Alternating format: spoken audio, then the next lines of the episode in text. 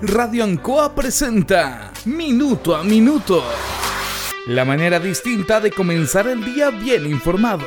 Presentado por Óptica Díaz. Ver y verse bien. La Bellita del Baratini. Arauca Esquina Hierbas Buenas. El mejor precio y calidad. Lubricentro Maife. Todo en cambio de aceite. La consulta médica del Dr. Daniel Guzmán. Siempre más cerca de usted y la Panadería del Baratini, Avenida Cardenal Silva Enríquez, al ingreso del nuevo amanecer. Aquí comienza Minuto a Minuto.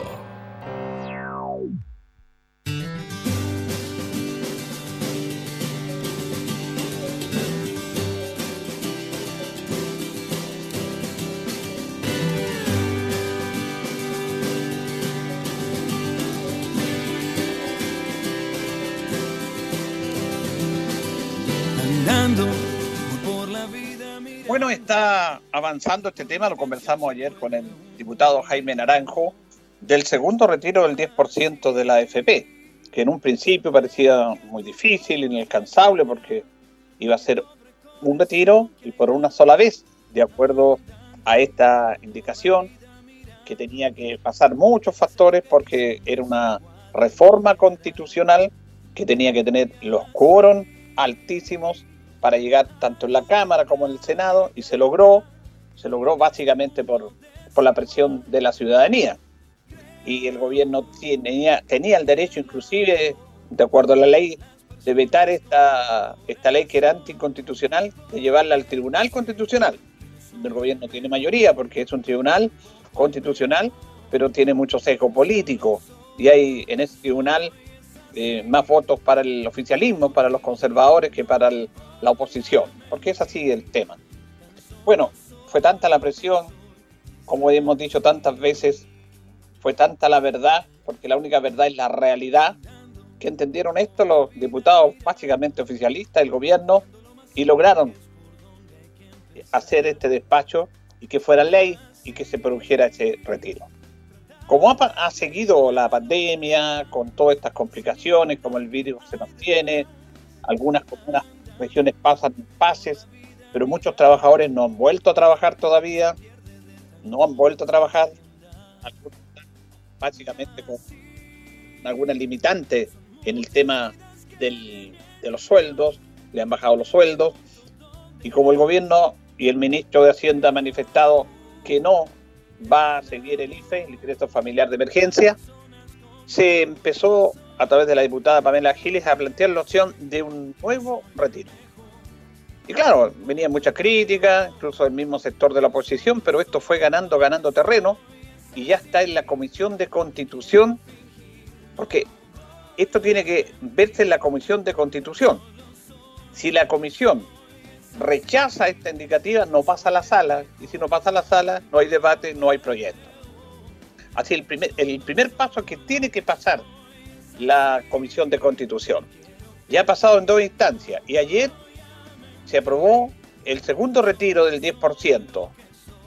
Eh, en este aspecto también se quiere que se haga en una sola cuota, pero el despacho a la sala se, se pospuso esto es interesante porque también se va a plantear, se plantearon 20 indicaciones a este proyecto y ayer se alcanzó a votar solamente la primera de las 20, que es el segundo retiro del 10%.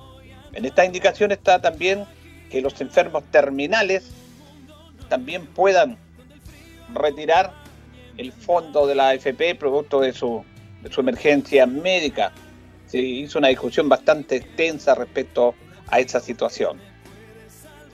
La indicación de retirar el 10% por en una sola cota, el segundo retiro, contó con el voto a favor del diputado Walker, Ignacio Walker, que es el presidente, Matías Walker, perdón, que es el presidente de la comisión, Pamela Giles, Hugo Gutiérrez, Marco Vilavaca, Leonardo Soto, René Zafirio y Yael Gómez. Eh, todos estos parlamentarios son de oposición, mientras que los diputados Jorge Alessandri de la UDI, Camila Flores de RN, Luciano Cruzcoqui de Bopeli, Gonzalo Fuensalida de RN y Juan Antonio Coloma se opusieron al retiro en una sola cota. Habían aprobado, sí, el hecho de la idea de legislar con indicaciones para pasarlo a sala y para que se vote. Ahora, este proyecto es súper importante porque debería debatirse en sala hoy día, pero tenía que tener la unanimidad de los integrantes de la comisión para que se fuera a discutir en sala. Sin embargo, el diputado Juan Antonio Coloma, hijo del senador Coloma, eh, se opuso, lo cual no le dio la unanimidad para ser debatido en sala y va a tener que volverse a establecer indicaciones en la comisión y retrasarse el debate en sala. También estamos a fin de año, una de las prioridades del Parlamento es la discusión del presupuesto para el próximo año. Por lo tanto, el diputado Coloma dijo no, y dijo no porque no nomás pues. Es que a este es el tema que yo quiero ver. Esa cosa tan increíble de algunos, de algunas personas que cae tan mal en la comunidad. Él sabe que se va a tener que hacer este 10%, pero trata de ponerle obstáculos en todos lados. Se pospone la discusión en sala, se retrasa esto, se le ponen palitos a todo esto, solamente por un tema ideológico, y bueno, porque él defiende al sector que le ha dado bienestar a él, pues, y a todos los que le han dado bienestar en este país. No piensan en la comunidad, no piensan en la ciudadanía, piensan en ellos y primero piensan en quienes los apoyan. Bueno, ahí hay ayudas en las campañas que son millonarias y todos sabemos este tema. Pero Juan Antonio Coloma, hijo, dijo no, mm, me pongo a esto, no hubo, perdón, no hubo una unanimidad y por lo tanto se pospone el despacho a salas para que se agilice este proyecto. La verdad que este es una actitud permanente de un sector de este país que no entiende la realidad que se está viviendo y que quieren seguir con sus privilegios que han tenido tantos años. Privilegios que el papá es político, senador, y el hijo también. Eso pasa solamente en Chile, ahí ah, con, estos apoyos transversales que se dan a ciertos sectores que tienen privilegio en esta sociedad y que miran su sector y no miran el bien de la comunidad y bien del país. Bueno, ellos no tienen problema, están muy bien instalados, manejan redes de poder, pero la labor de ellos es no defender algún sector de la sociedad, es hacer leyes por el bien de la comunidad. Y también en un estado excepcional de emergencia como estamos viviendo, que el propio gobierno ha determinado que estamos en un estado de emergencia, en una pandemia sanitaria, se tienen que tener actitudes distintas, diferentes. Y como el gobierno no ha llegado a todos, la gente dice, bueno, denlo el 10%.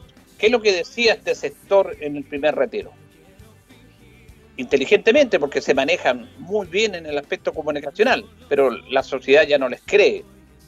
No, aparecían como que estaban defendiendo a los ciudadanos porque esas platas tenían que ir para la jubilación y que la emergencia actual no podían los mismos ciudadanos costear con sus ingresos, en este caso con las plata de la AFP, la emergencia, que para eso está el Estado que lo iba a apoyar. El Estado apoyó, por supuesto, invirtió harto dinero, pero no fue suficiente, no fue suficiente. Y ellos defendieron a todo nivel y dijeron los economistas, bueno, desde el presidente de la República hacia abajo, una, una red piramidal que empezó a establecer esta oposición al 10%. Porque no les convenía a ellos, porque están en, su sector, porque el mundo empresarial también es ideológico, está más, más cercano al mundo conservador de lo que está pasando. Entonces, ellos dijeron no, pero la realidad fue más potente y no pudieron oponerse, a pesar de que hicieron todos los intentos. Ahora vamos otra vez por el segundo retiro del 10%, pero le ponen trabas para dilatarlo lo más que se pueda. Ahora el ministro de Hacienda ha hecho una cosa increíble. Está pidiendo a la superintendencia de pensiones el dato, el RUT, los antecedentes de todos los que pidieron el retiro del 10%. Yo no sé para qué querrá eso el, ministro. Está pidió esto y, el gobierno por supuesto lo defiende, está en su derecho. ¿Cuál es el objetivo del ministro Briones de pedir el dato de las personas que retiraron el 10% y quiere su RUT. Dice que es para sacar un estudio. Es que esto es lamentable. ¿Dónde viven, digo yo? ¿Cómo no entienden esta realidad? ¿Cómo no entiende que una actitud de esa manera produce un rechazo? Sabemos que en los últimos años tenemos, lamentablemente, situaciones en las cuales se ha vulnerado la privacidad de los ciudadanos por este sistema. Usted va a comprar el supermercado y le piden el ROT. ¿Para qué? Pues le piden el ROT. Y como los chilenos decimos sí, porque alguien dice, ¿para qué quiere mi ROT? Podrían decir, ¿para qué quieren mi ROT? ¿Se acuerda antes también en estas grandes cadenas de supermercados eh, si dan el vuelto, el vuelto para alguna institución de beneficencia? ¿Por qué ellos no apoyan a las instituciones de beneficencia con sus ganancias y no con el vuelto de los ciudadanos? Bueno, ellos catalogan esto como una cosa normal, para ellos normal, pero está fuera de la normalidad porque están imponiendo algo a la comunidad y a la sociedad, lo están imponiendo. Entonces que el ministro venga a pedir el informe de quiénes retiraron el 10% y más encima su RUT, bueno, es, así es como se actúa, de esta manera. Ahora, ya con lo que está pasando en Estados Unidos, porque la, la conversación natural y normal de los ciudadanos, igual están informados, les dicen, ¿cómo la gente puede votar por Trump? ¿Cómo tiene tantos seguidores? Una persona que es lo más déspota, insolente, prepotente, falta de respeto, todos los adjetivos y calificativos menos de un hombre demócrata en un país que se dice que es la mejor democracia del mundo. Bueno, eso es la realidad nomás pues, porque Trump es, representa lo que es Estados Unidos. Trump es lo que es Estados Unidos. Las comunidades latinas, los migrantes, le dan un toque distinto, diferente.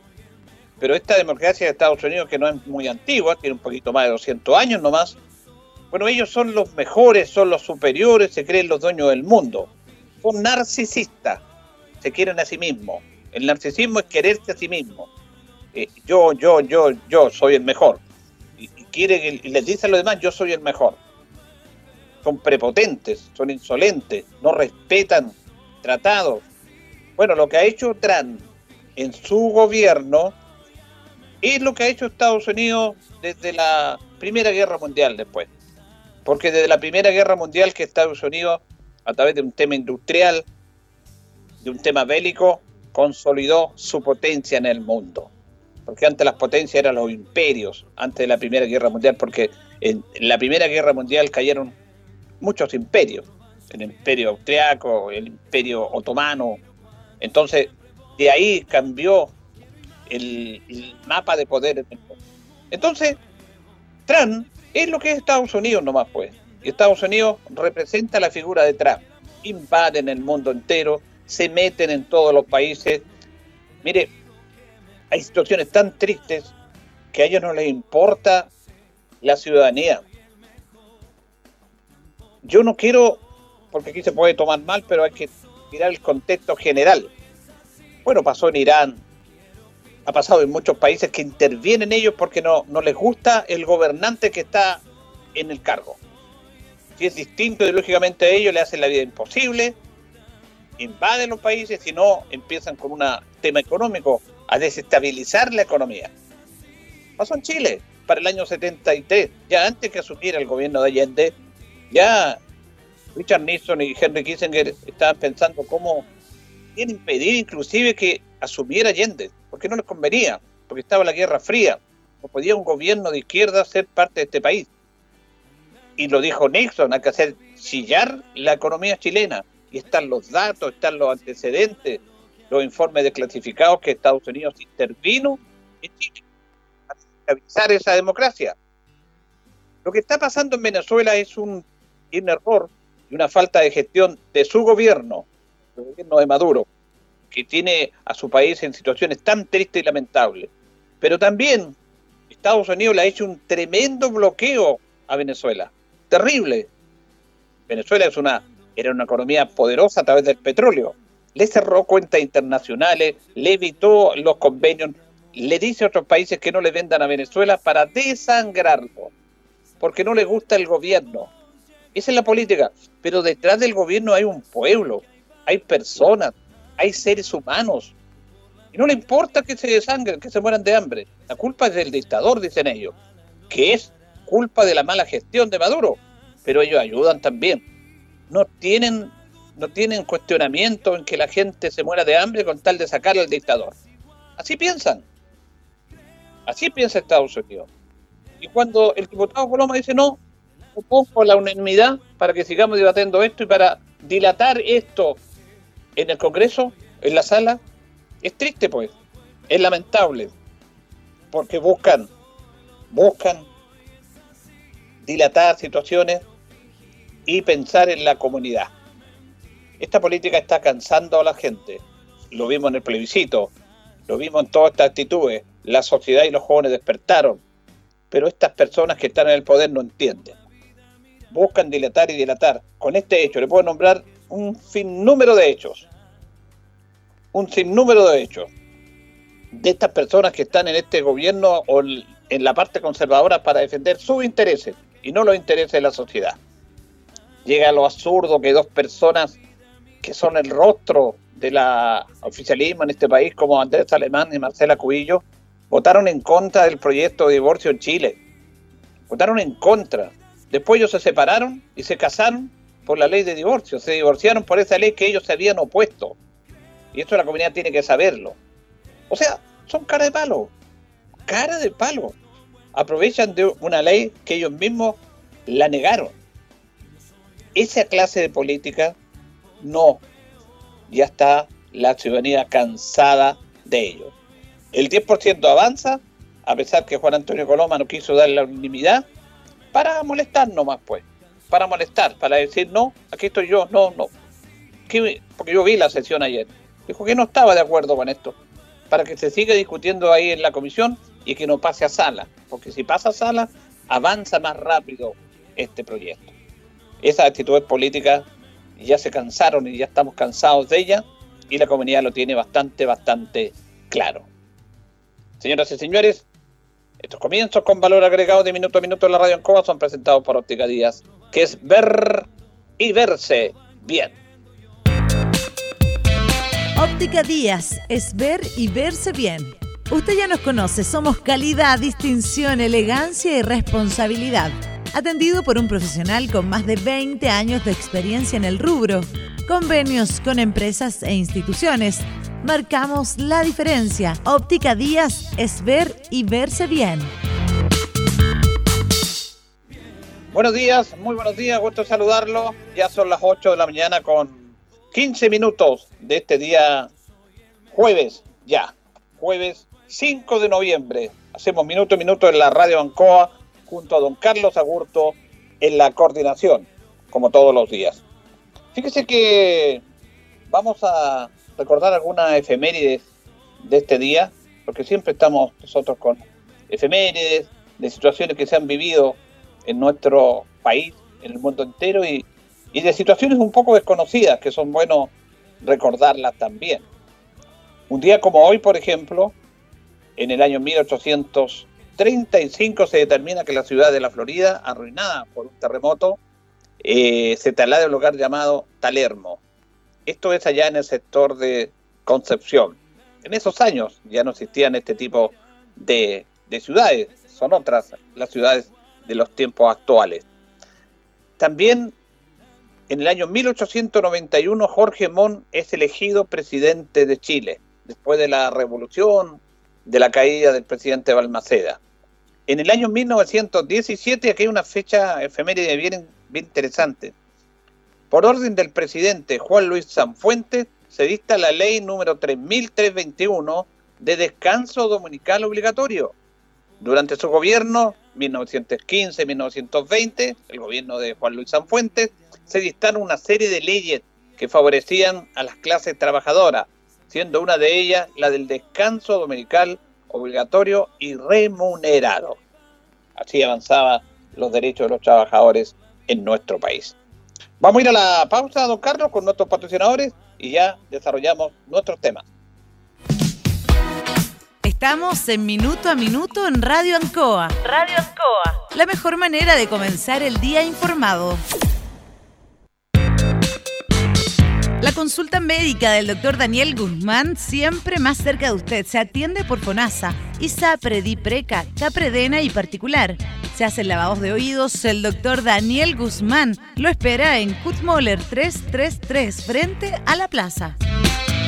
Lubricentro Maife, todo en cambio de aceite. Le dejamos su vehículo como nuevo. Personal calificado, una atención cercana, convenios con empresas e instituciones. Maife, el lubricentro de Linares, ubicado en Esperanza 633, entre Lautaro y Yumbel. La panadería del Baratini, el mejor pan, tortas, pasteles, brazos de reina de nuestra propia elaboración. Abarrotes, cecinas, frutas y verduras. El mejor precio y la mejor calidad. Lo esperamos en Avenida Cardenal Silva Enríquez, al ingreso del nuevo amanecer. Estamos a su servicio. Óptica Díaz es ver y verse bien. Usted ya nos conoce, somos calidad, distinción, elegancia y responsabilidad atendido por un profesional con más de 20 años de experiencia en el rubro, convenios con empresas e instituciones. Marcamos la diferencia. Óptica Díaz es ver y verse bien. Bien, teníamos algún contacto ahí con el Ceremi, pero parece que hay conveniente con la lista, con la línea Carlito. Vamos a, a establecer, queríamos establecer un... Ah, ya, ahí lo tenemos lo tenemos en línea al Ceremi de Obras Públicas, Francisco Durán, que le agradecemos este contacto con los auditores de Minuto a Minuto en esta mañana de día jueves. ¿Cómo está Ceremi? Buenos días. Hola Julito Aguayo, gusto de saludarte y saludar también a todas las personas que están en sintonía de tu programa hoy día. Bonito día tenemos ya hoy día aquí, ¿ah?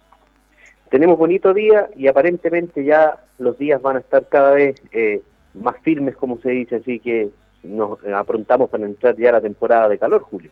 Sí, bueno, es parte de, esto, pero la verdad que estos días motivan a salir más adelante. Estamos contentos también porque justamente quería conversar con usted este tema sobre que esta licitación de la pavimentación del camino al Peñasco Pejerrey, los Guayas de Linares, que marca un aspecto importante en su gestión, inclusive como, como Ceremi, porque después que usted asume, a los pocos días, eh, hace el compromiso con los vecinos de esa localidad para mejorar ese camino que es una, una aspiración de muchos años.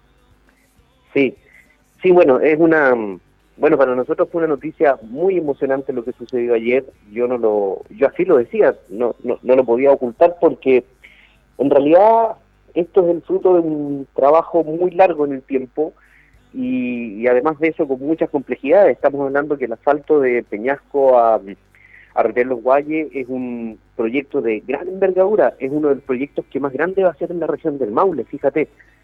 Solamente si yo pongo la cifra que va a costar ese proyecto sobre la mesa, ya podemos decir que es uno de los proyectos que se va a llevar gran parte de la inversión de la región del Maule. Estamos hablando de más de 12 mil millones de pesos, Julio. Mm. Eso se traduce en dos cosas. En una obra que va a durar 900 días de construcción, aproximadamente tres años, y que debería generar por lo menos 300 personas trabajando en la faena, es decir, 300 familias que hoy día necesitan trabajar, necesitan que alguien en su familia lleve el sustento. Entonces, ese es un efecto que nosotros como gobierno estamos empujando eh, mucho después de que se empezó a hablar de lo que es reactivación económica.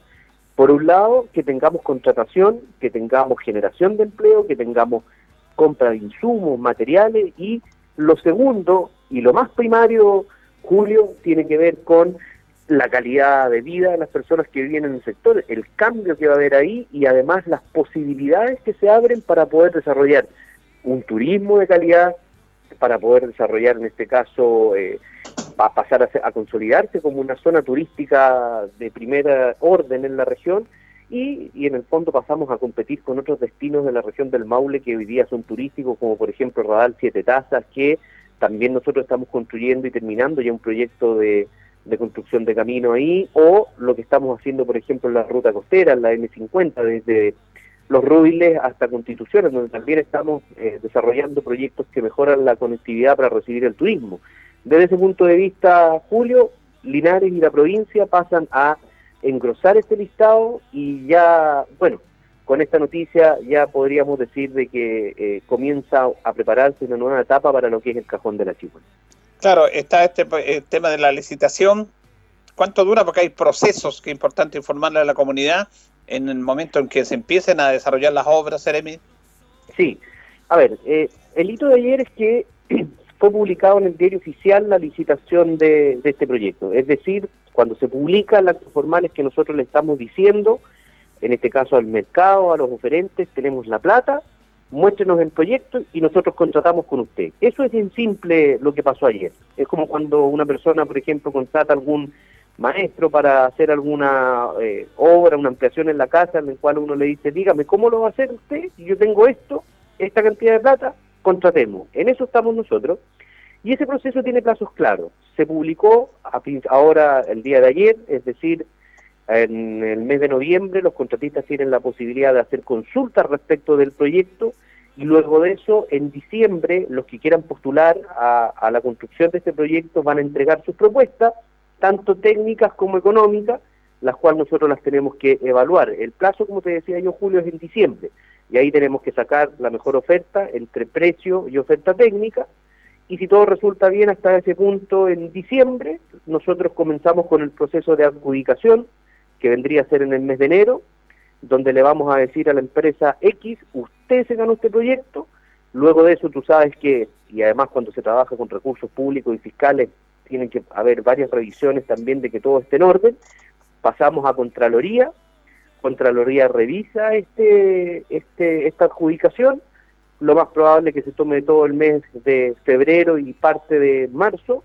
por lo tanto, nosotros proyectamos que vamos a tener inicio de obra a finales de abril o principios de mayo, que lo que significa lo pronto que es cuando la empresa ya nos entrega su boleta de garantía, en donde nos asegura que va a cumplir con el trabajo y que después se instale la faena.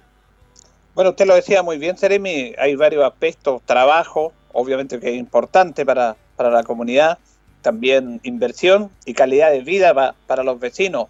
Yo conversaba este tema de que se decía que los los parámetros para medir el desarrollo de, las, de los países en el último tiempo se ha incorporado lo que es el tema de los caminos pavimentados, que hayan buenas rutas, también se incorporan como desarrollo. Y es impresionante porque son 16 kilómetros y son 12 mil millones de pesos. Hay que tener mucha inversión en este tema de pavimentar caminos en nuestro país, que se está el debe también. Claro, claro, mira, vamos haciendo el ejercicio a propósito de, de la ciencia que tú estabas dando. Este no es un contrato de camino básico, no es el contrato que nosotros ejecutamos permanentemente en los sectores rurales que también necesitan conexiones. Este es un contrato que se llama de vialidad intermedia. Acá estamos hablando de un camino que tiene que soportar alto tonelaje, que tiene que tener grandes espacios, que va a reemplazar puentes, que va a tener una ciclobanda, que va, en este caso, a construir algunos miradores, ¿te fijas? Es una, es una ruta, es una carretera un poco más robusta, mucho más robusta que, que mm, un camino básico. Si nosotros, por ejemplo, sacáramos el costo de los caminos básicos que nosotros estamos eh, asfaltando, por ejemplo, eh, Buen Amigo en Palmilla, que ya está casi terminado, o, el Callejón Quinipeumo, un kilómetro de, asfalto vale 100 millones de pesos. Nosotros, por lo general, hacemos contratos de 10 kilómetros. Son contratos de 1.000 a 1.100. Sí, súper interesante para informar a la comunidad que estos temas no se manejan, por eso lo agradecemos, Seremi. Un kilómetro ahí cuesta 100 millones de pesos.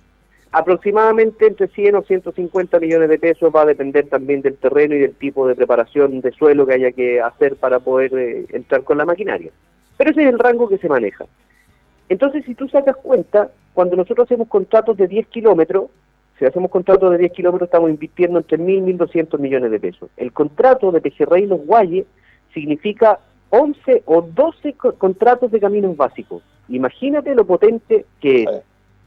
Entonces, desde ese punto de vista, si un contrato camino básico genera entre 50 70 eh, personas eh, trabajando, este, tiene, este va a generar por lo menos 300, Julio.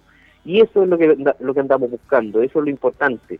Y el plazo para el inicio de la obra es corto y esperamos que los contratistas también eh, lleguen muchos, a propósito de que son situaciones hoy día bien difíciles por el tema de la pandemia. Creemos que van a llegar varios, hay varios interesados y eso sería bueno para poder comenzar en los plazos que estamos comprometidos. Claro, yo lo quiero llevar al aspecto más cercano, humano, fuera de las cifras que tienen que manejarse, de los proyectos, de los diseños, porque esto es impagable cuando ustedes están con la comunidad que ha sido postergada por años por este tema de los caminos, de ver la alegría de ellos. Yo creo que eso ahí se, se, se ve el esfuerzo del trabajo público, el servicio a la comunidad. Sí, mira, bueno, ayer para hacer este anuncio, junto al alcalde Mario Mesa y al intendente Juan Eduardo Prieto, escogimos el lugar donde termina el asfalto en Peñasco, donde ya comienza el camino que todavía es de tierra, porque ese punto fue simbólico. El año 2018, lo comentábamos con el alcalde, cuando me tocó asumir el Ministerio de las Públicas, una de las primeras citas en terreno que yo tuve fue con él ahí, y él me hizo entrega de una carpeta, Julio. En esta carpeta venían varios proyectos eh, importantes para Linares y que la misión era ir avanzando con ellos durante los cuatro años del gobierno del presidente Piñera. Y escogimos este punto para hacer el anuncio porque este era uno de los proyectos más grandes y más sentidos por eh, la comunidad, como dices tú, la gente que vive en el sector, y hoy día, a dos años y medio de haber llegado a este punto de, de recorrido del gobierno, podemos nosotros decir de que ya es una realidad. Sacábamos la cuenta y recordábamos, el aeródromo, que el aeródromo eh, fue algo que salió bastante circunstancial, de hecho era uno de los proyectos más difíciles. teníamos también eh, este camino, los kilómetros de camino básico aproximadamente eran 100, vamos como en 70, el APR, por ejemplo, de Yepo Peñasco, que ya también pronto debería comenzar su obra, el APR de Rey Los Guayes, en fin, eran varias obras que eh, venían en esa carpeta y esta era una de las más importantes, por eso quisimos testimoniar el cumplimiento al compromiso ahí. Te voy a dar otro dato, Julio. Estábamos proyectando cuál va a ser la inversión desde el próximo año hacia adelante en el cajón del Achigüeno.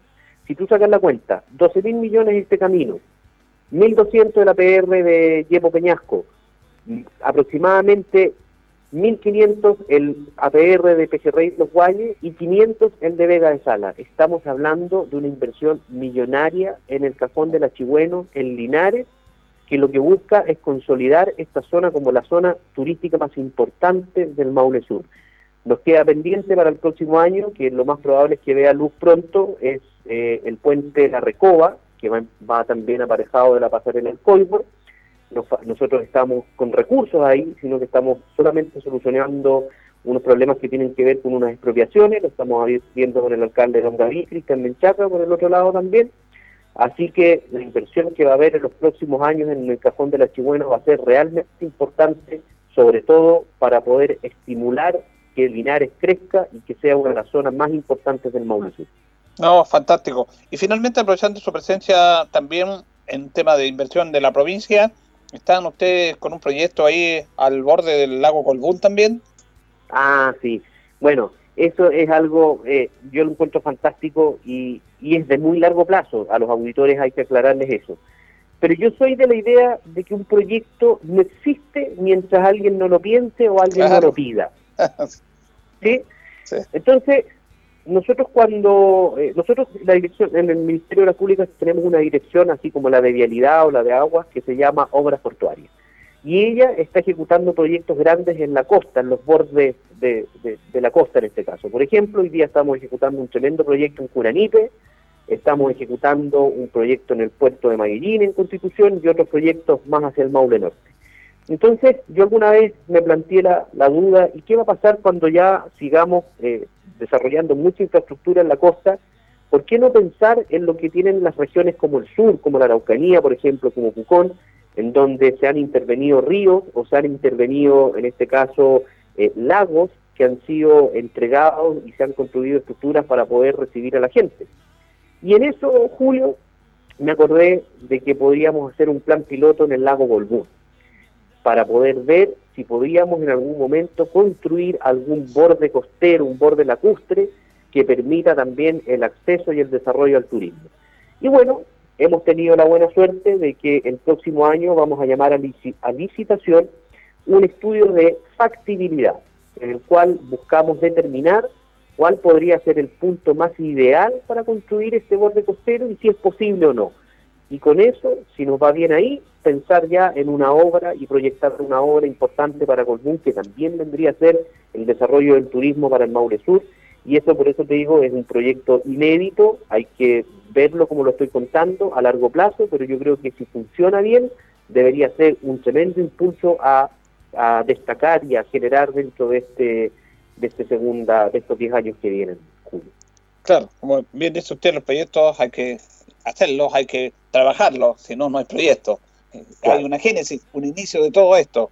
Y el trabajo de obras públicas es eso, a largo plazo, tal como este camino que viene trabajándose hace muchos años. Así que en eso hay que tener paciencia. Le agradecemos, Serimi. Eh, yo con esto cierro. Yo lo que le decía ayer a las autoridades de Colbún era que por lo general estamos acostumbrados a revisar, ver, iniciar proyectos, eh, proyectos de camino, proyectos de agua, etcétera, etcétera.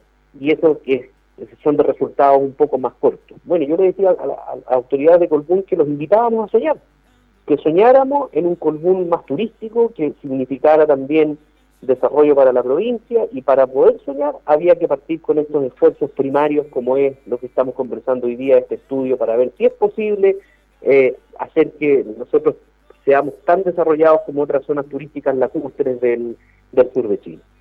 El Ceremi de Obras Públicas, Francisco Durán, conversando con los auditores de Minuto a Minuto en Radio Ancoa en esta mañana de jueves. Gracias, Ceremi. Muchas gracias a ti, Julio. Saludar a toda tu audiencia también y, como siempre, agradecer la buena voluntad de poder conversar. Buen día. Buen día. Ahí teníamos entonces al Ceremi, Francisco Durán Ramírez. Interesante lo que planteó, este trabajo, este pavimentación, 12 mil millones de pesos para 16 eh, kilómetros. Claro que, como bien lo explicaba él, eso aumenta el valor por gusto de que el pavimento, el asfalto es distinto, diferente, tiene que tener otras, un valor agregado, pasan camiones, tiene que ser más reforzado. Pero él contaba que un kilómetro de asfalto en una ruta cuesta 100, 150 millones de pesos, que es muy cara esa inversión. Y bueno, para eso se está trabajando en ese aspecto. Vamos a ir a la pausa, don Carlos, y luego ya retornamos a nuestro segundo bloque. La hora en Ancoa es la hora. Las 8 y 34 minutos. ¿Qué nos mueve a estar cerca de ti? Saber que la conectividad abre oportunidades y por lejos que estés, también mereces progresar. Mundo Pacífico hoy es mundo y nuestro propósito es acercar la fibra óptica a todas las personas a precio justo. Fibra simétrica de 600 megas más TV HD, 28,690 pesos por 12 meses. Contrata llamando al 600 9100 900. Bases en www.tumundo.cl. Mundo al alcance de todos. Mientras tanto en el WhatsApp de los vecinos... Vecinas, ¿quién se anota para las actividades? Hola vecinos, cualquier datito de pega se agradece. Buenas tardes vecinos, hoy pasamos a buscar las donaciones. Así es vecino, porque en Espacio Urbano somos más vecinos que nunca. Por eso creamos el programa Vecinos con Experiencia para Adultos Mayores y además grandes iniciativas que apoyan a toda nuestra comunidad. Conoce más en espaciourbano.cl y en nuestras redes sociales. Espacio Urbano, el mall de los vecinos. En CGE queremos entregarte información importante. La crisis sanitaria por COVID-19 ha afectado económicamente a muchas familias y empresas. Recuerda que si tienes dificultades con el pago de tu cuenta, contamos con distintas alternativas y facilidades para que puedas ponerte al día. Regístrate hoy para acceder a los beneficios de la Ley de Servicios Básicos. Te esperamos en www.cge.cl. Juntos con energía. Paso a paso nos cuidamos. Cada vez que salgas de tu casa, cuenta hasta 3. 1. Usa mascarilla. 2. Lávate las manos. 3. Mantén la distancia física. Cuenta hasta 3 cuando salgas a comprar, hacer un trámite, a la feria o pasear a tus mascotas. Y cuidémonos entre todos. Infórmate sobre el estado de tu comuna en gov.cl slash paso a paso. Esta pandemia solo la superamos juntos. Ministerio de Salud, Gobierno de Chile. Atención región del Maule. Ya llegó el segundo llamado del año para postular al subsidio habitacional con Inmobiliaria Independencia. Si eres de Talca, Curicó, San Javier o Linares, no dejes pasar esta gran oportunidad. Postula con nosotros y llévate gratis un bono de hasta 70 UF para tu postulación. Acércate hoy a nuestras salas de venta o infórmate en www.cindependencia.cl. Te vamos a acompañar en todo el proceso de postulación. Inmobiliaria Independencia. 30 años transformando en propietarios a los maulinos. Ni golpes que duelan, ni palabras que hieran. No más violencia contra la mujer y nuestros adultos mayores. Si eres víctima o testigo de algún hecho de violencia, denuncia al 800-800-270. Nueva línea telefónica de la Municipalidad de Linares destinada a entregar apoyo y asesoría jurídica gratuita a quienes sufren de vulneración de sus derechos. Llámanos al 800-800-270 que ya se encuentra disponible las 24 horas del día y los 7 días de la semana. Mujeres y adultos mayores de la comuna, luchemos juntos contra la violencia intrafamiliar. Es un consejo de su municipalidad. Linares, Corporación Municipal. Tú nos impulsas.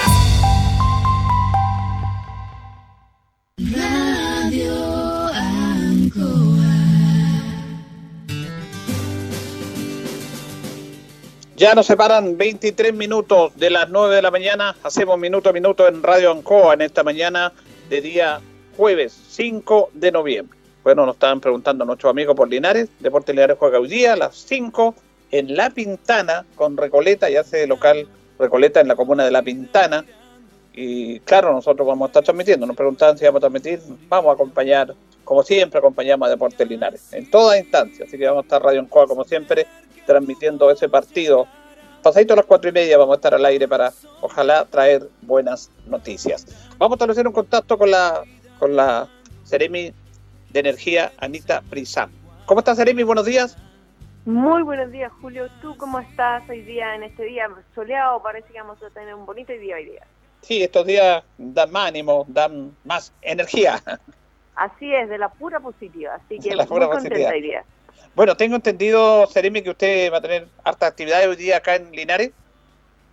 Efectivamente, hoy día tenemos una agenda en la provincia de Linares bien nutrida y con cosas bien importantes, porque vamos a poder eh, inaugurar varios proyectos solares eh, térmicos y eso nos tiene muy contentos, en particular por las instituciones que fueron beneficiadas.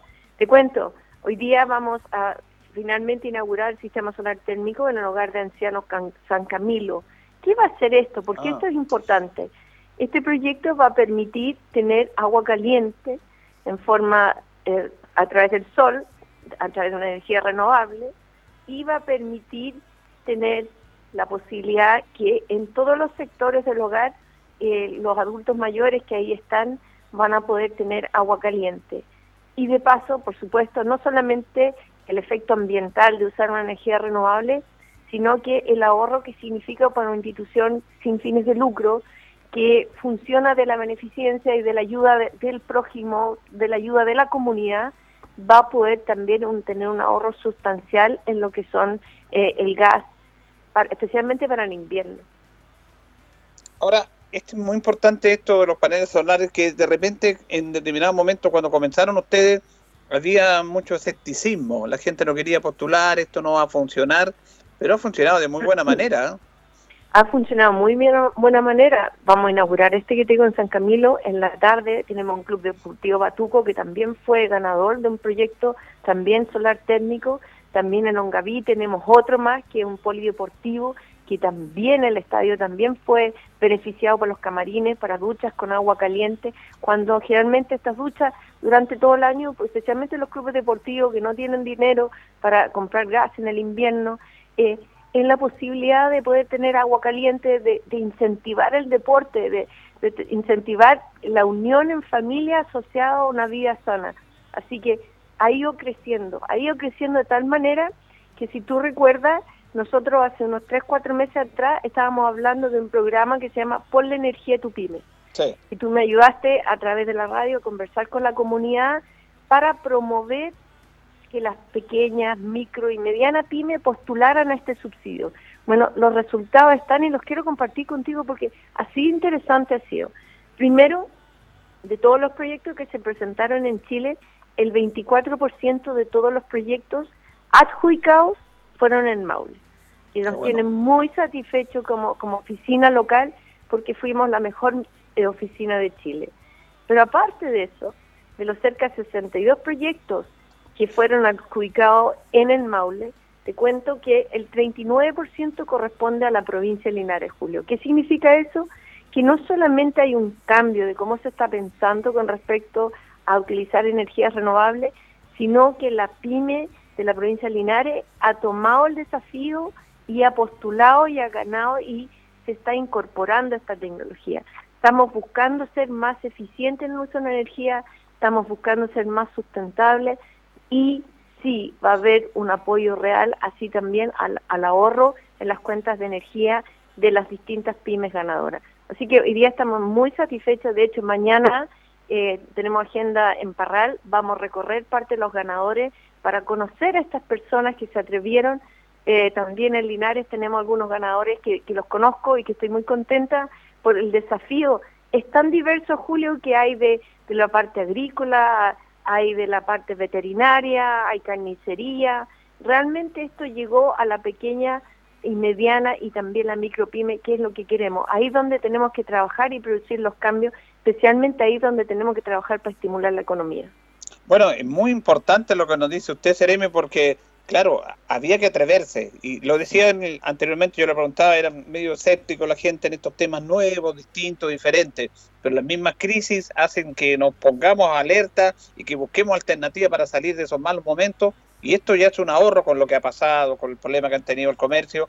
Me parece fantástico que nuestra región eh, tenga un gran nivel de apoyo y de iniciativa en esto.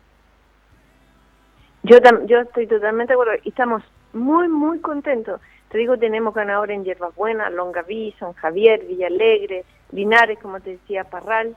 O sea, hay un movimiento hacia la energía renovable, se está llegando con la información a la pyme y lo más importante, que se está atreviendo a postular a nuevas iniciativas. Iniciativas que en el futuro vamos a seguir informando porque si bien hemos avanzado, siempre queda un poquitito más. Entonces ahí hay que seguir trabajando, y que es lo cual es bien importante y motivante para nosotros. Claro, porque también eh, a veces se tienen recursos y esos recursos no se ocupan. Y este hecho de que se ocupen estos recursos motiva y abre la posibilidad para que lleguen nuevos recursos en nuestra zona. Así es, y recursos como el proyecto que estamos trabajando ahora, que es el de la casa solar, que es antes era para la pyme, ahora es para la familia clase media para que puedan postular a sistema fotovoltaico para autogenerar. Muchas veces eh, en las diferentes entrevistas me preguntan, ¿cuándo va a haber un subsidio? ¿Cuándo va a haber una ayuda a la clase media? Yo quiero poner paneles fotovoltaicos en mi casa. Bueno, ahora el Ministerio de Energía eh, tiene abierto a través de la Agencia de Sostenibilidad Energética un proyecto que se llama Casa Solar, más información en www.casasolar.cl, donde es un doble beneficio, Julio. Yo aquí postulo de casas de 0 hasta 3.000 UF de avalúo fiscal. Quiero reiterar lo que es el avalúo fiscal. El avalúo fiscal no es el del banco, no es el precio de mercado, es el avalúo que da impuesto interno. Entonces pueden postular casas de 0 hasta 3.000 UF ¿En qué significa eso en dinero? De 0 a 90 millones de pesos a un doble beneficio. ¿Por qué? Porque uno es el subsidio que yo obtengo del Ministerio de Energía, que es hasta un 50%, pero el resto es el beneficio de compra agregada. Aquí lo que se está haciendo a través de este proyecto es tratar de estimular el interés de manera que cuando se hagan las licitaciones se pueda comprar al por mayor, por ponerlo de una manera más sencilla de entender, y entonces se obtiene un descuento adicional. O sea, uno es el beneficio del subsidio hasta las 3.000 UF y el otro es el beneficio del descuento a la compra agregada, entonces así haciendo eh, más factible que más familias se vean beneficiadas. ¿Cómo puedo acceder a esto? Estamos con las listas de inscripciones para los interesados, www.casasolar.cl. Ya hemos avanzado en la primera etapa, queremos levantar una demanda grande, a ver si los consejeros regionales nos apoyan también para hacer un concurso local, para poder ayudar así a la familia, a la clase media. Pero este es el proyecto que tenemos ahora como ministerio justamente para, ya hemos ayudado a la PYME y ahora ayudar a las familias clase media. Sí, es súper interesante. ¿Ustedes van a ver la disponibilidad de acuerdo a lo, al interés que haya las personas que puedan inscribirse? Se va a ver de acuerdo, la, bueno, nunca la plata es infinita. Eh, pero la idea es que las personas se inscriban, porque ahí después hay que ir viendo eh, visitas a terreno, si el techo no permite, cuáles son las dificultades, si se puede instalar el sistema, hay que ver si necesita de un KVA o dos KVA, la necesidad de energía de cada familia. También la familia tiene que entender que este es un subsidio, pero el remanente es responsabilidad de cada familia cancelar como en cualquier otro tipo de subsidio y ahí está la posibilidad, la conversación con el Banco del Estado a través de un crédito verde, una tasa preferencial donde cada familia tiene que negociar de acuerdo a sus capacidades de pago. Entonces, ah, son varios los pasos.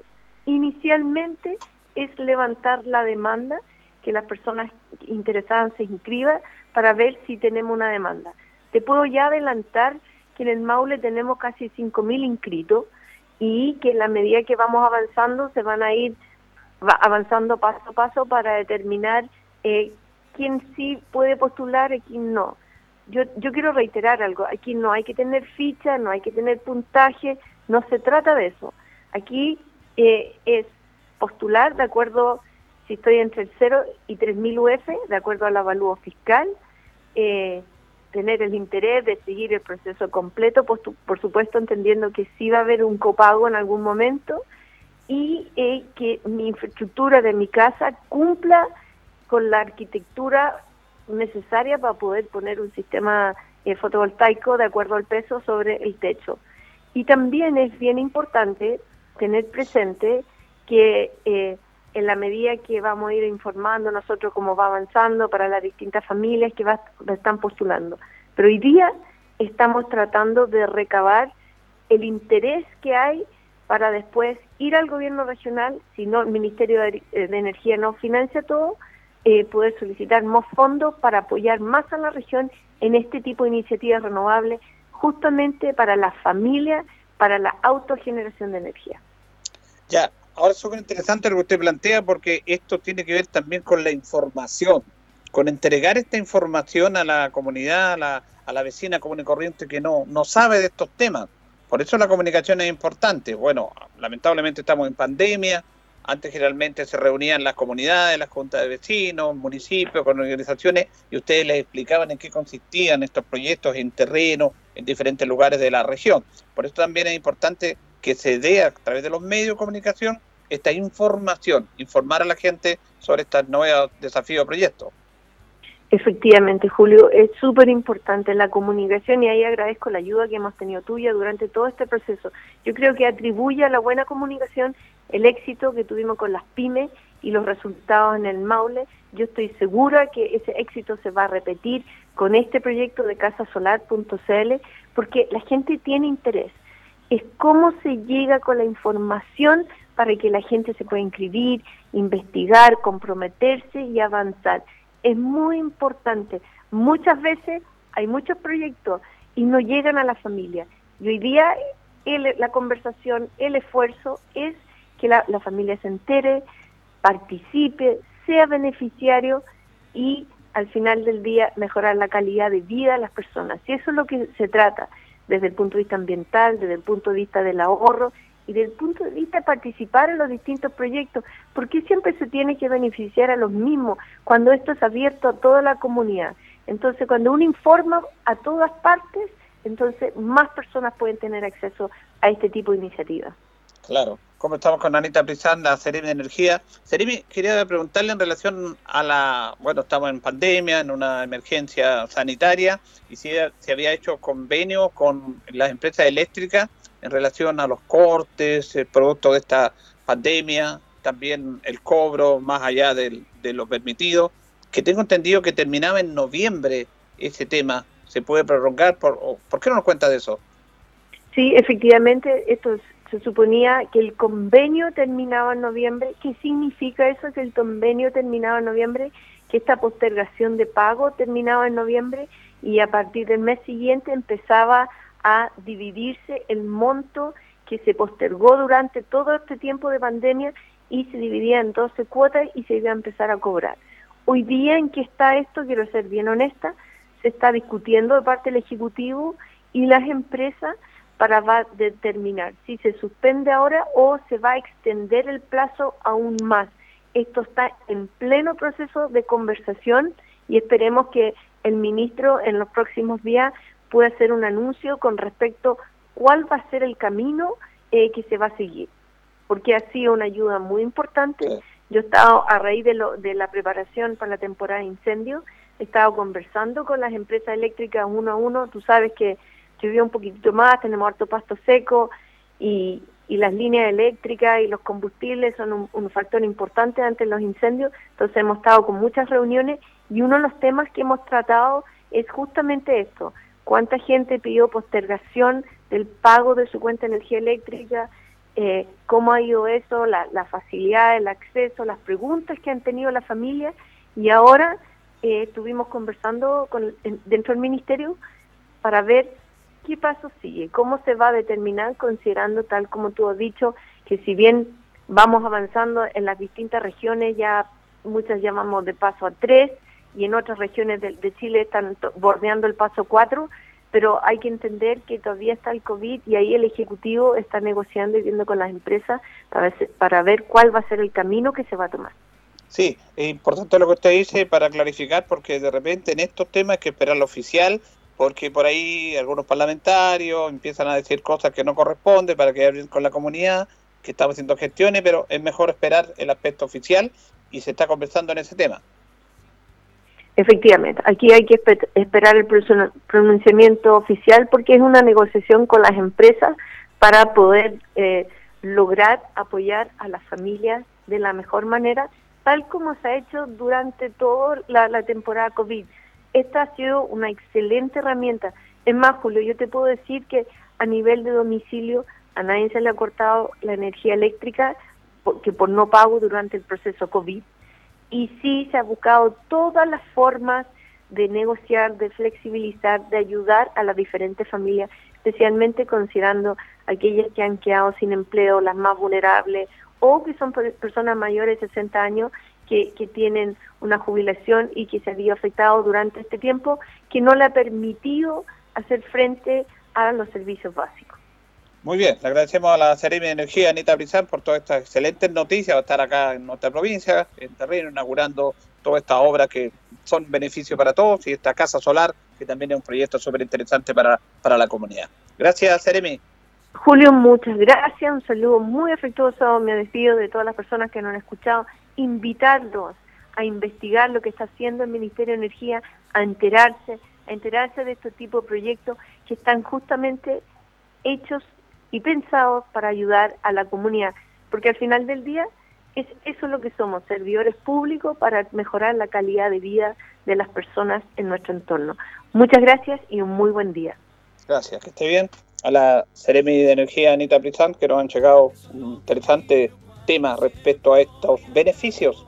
El Club Deportivo con Batuco también salió favorecido por este proyecto de duchas solares que nuestro colega Luis Lorenzo Muñoz después nos va a explicar de mejor manera eso para ir a la comunidad. Y claro, antes los paneles solares eran para algunos sectores, para algunas familias de algún nivel económico, en lugares donde no llegaba la electricidad se podía hacer eso, pero ahora llegó a la ciudad, llegó a la ciudad, hay muchos municipios, hay muchos liceos que se abastecen de paneles solares hay una, se ayuda también al medio ambiente, hay, una, hay un ahorro de energía no menor y eso ayuda, porque hay que aprovechar la tecnología.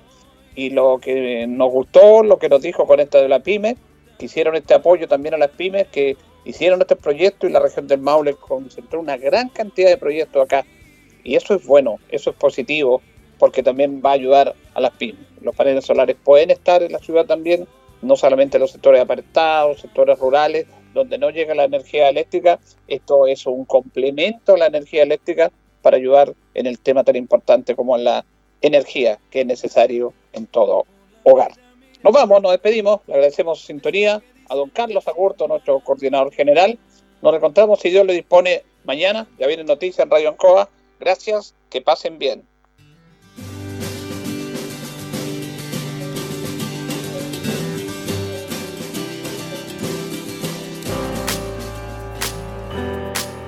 Radio Ancoa presentó Minuto a Minuto. La manera distinta de comenzar el día bien informado. Presentado por Óptica Díaz ver y verse bien. La Bellita del Baratini, Arauca esquina Hierbas Buenas, el mejor precio y calidad. Lubricentro Maife, todo en cambio de aceite. La consulta médica del doctor Daniel Guzmán, siempre más cerca de usted. Y la panadería del Baratini, Avenida Cardenal Silva Enríquez, al ingreso del nuevo amanecer. Esto fue Minuto a Minuto. Gracias por la atención dispensada.